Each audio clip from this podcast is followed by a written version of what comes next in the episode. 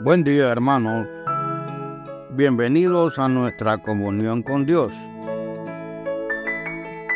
Hoy estamos presentando el tema Clamar al Señor. Clamar al Señor. Estamos presentando en Marcos 10, versículos 51 al 52 y dice así. Respondiendo Jesús le dijo, ¿qué quieres que te haga? Y el ciego le dijo, Maestro, que recobre la vista. Y Jesús le dijo, Vete, tu fe te ha salvado. Y enseguida recobró la vista y seguía a Jesús en el camino. Oremos, hermanos.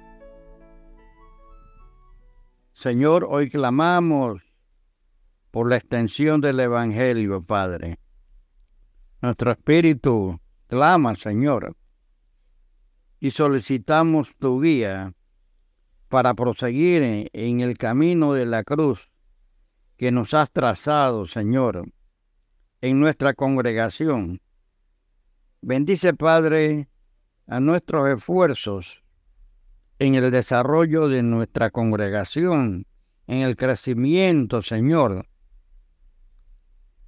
Y por ello, Señor, clamamos para que todos los hermanos que estén escuchando en las diferentes geografías en que llega esta palabra, que oren, Señor, por estos nombres, por la congregación de Vista Alegre, Padre Santo,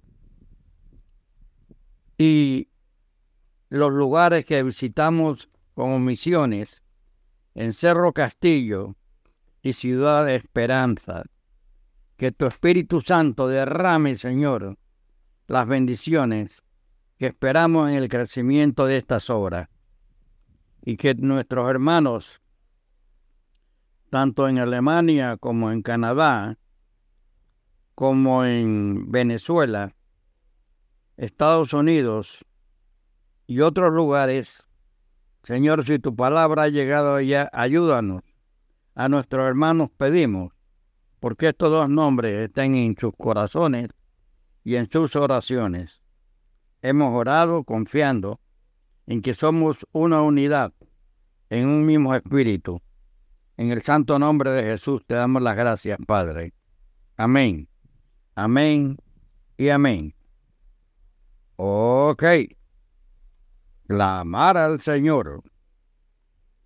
En su último viaje a Jerusalén, Jesús se encontró con Bartimeo, un ciego que mendigaba a la vera del camino.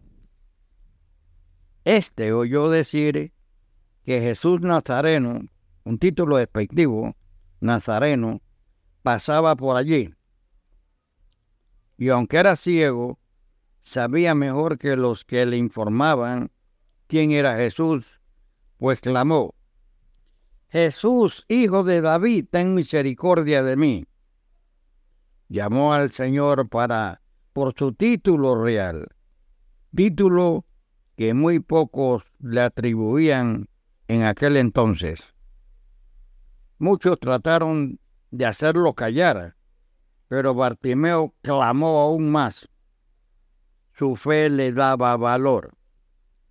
Arrojó su capa para poder levantarse rápidamente y responder al llamado del Señor. Entonces Jesús le hizo una pregunta sorprendente. ¿Qué quieres que te haga? Él sabía muy bien cuál era la necesidad expresada en los clamores de Bartimeo, pero quería oírlo claramente de su boca. Lo mismo sucede cuando oramos.